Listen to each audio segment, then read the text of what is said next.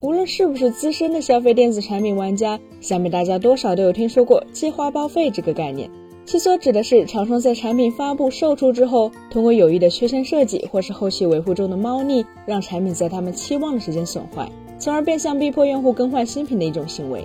很显然，这并不是什么光彩的事情。所以，即便是对于那些真有此行为的厂商来说，也断然不可能公开承认。但有的时候，当整个行业都陷入困境时，哪怕厂商什么都不做，在外部条件的刺激下，部分用户实际上还是会面临类似于计划报废的待遇，从而蒙受利益上的损害。是的，我们所指的其实就是不久前曾为大家介绍过的，谷歌方面很可能会将在安卓十四中推出针对应用最低兼容版本的更严格限制。为了照顾没有看过此前那篇文章的朋友，我们首先来简述一下谷歌到底准备做什么。根据日前多个新闻的说法以及相关代码的佐证，谷歌方面很可能从安卓十四开始严格限制系统所能兼容的应用版本。具体一点来说，那就是安卓十四可能将不再允许安装任何兼容性早于安卓十二的应用，而且这个安装并不限于应用商店渠道，更包括了用户自行下载 APK 的安装。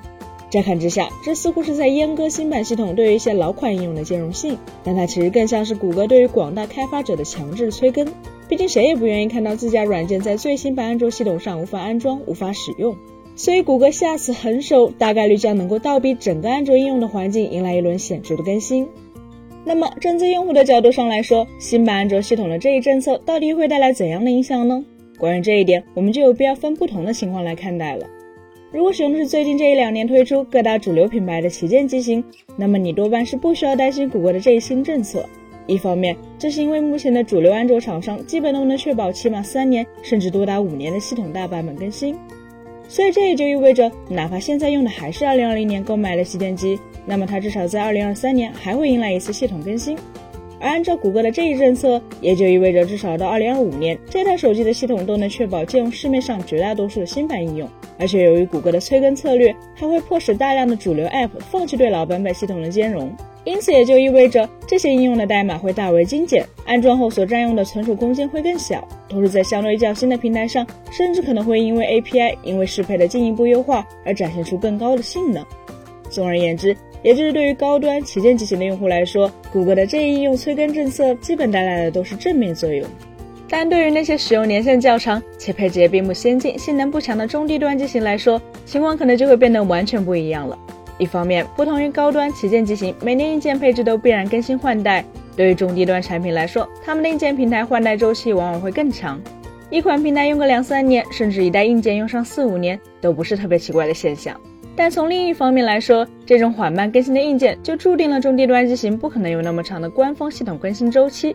打个比方，假如你今年刚买了一款中低端安卓机型，那么它的硬件可能是基于二零二一年的旧架构。而上游厂商为其定下的系统更新周期也或许只有两到三年，于是这也就意味着这款你购买于二零二三年年初的中低端机型，可能在二零二四年就不再能够获得更新的系统了。而等到二零二六年时，它的系统版本很可能就已经不再被当时的主流应用所兼容，用户甚至会完全无法安装新出的各种流行应用，最终不得不在三年后再换台新机。可能有的朋友会说，苹果方面不是早就有类似的应用催更政策吗？强制应用必须只能兼容新版系统吗？而且用户对于这种做法普遍都是好评，凭什么同样的事情苹果做的，谷歌却做不得呢？原因其实很简单，因为苹果旗下的机型本就几乎没什么中低端的产品，这使得苹果的手机、平板电脑等产品普遍都能享受到极长的系统更新周期，所以限制应用对于老版本系统的兼容，并不会显著损害老设备用户的利益。但安卓阵营最大的一点不同就在于，它的产品有着更强的多样性，而且对于大量中低端安卓机型的用户来说，他们很可能确实是没有余力确保两到三年就一定换一次手机的。同时，对于这其中的一部分消费者来说，看似低配廉价的智能手机，也可能会是他们不可或缺的工具，是无法容忍不能使用最新版应用这个情况。当然，如果仅仅从技术行业进步的角度去看，那么限制应用对于老系统的更新，可能是一个非常正确、合理。甚至可以说对整个行业有着长期好处的事情，而且强迫中低端机型两到三年，旗舰产品五到六年换一次代，对于维持手机行业的可持续发展也确实是必要的。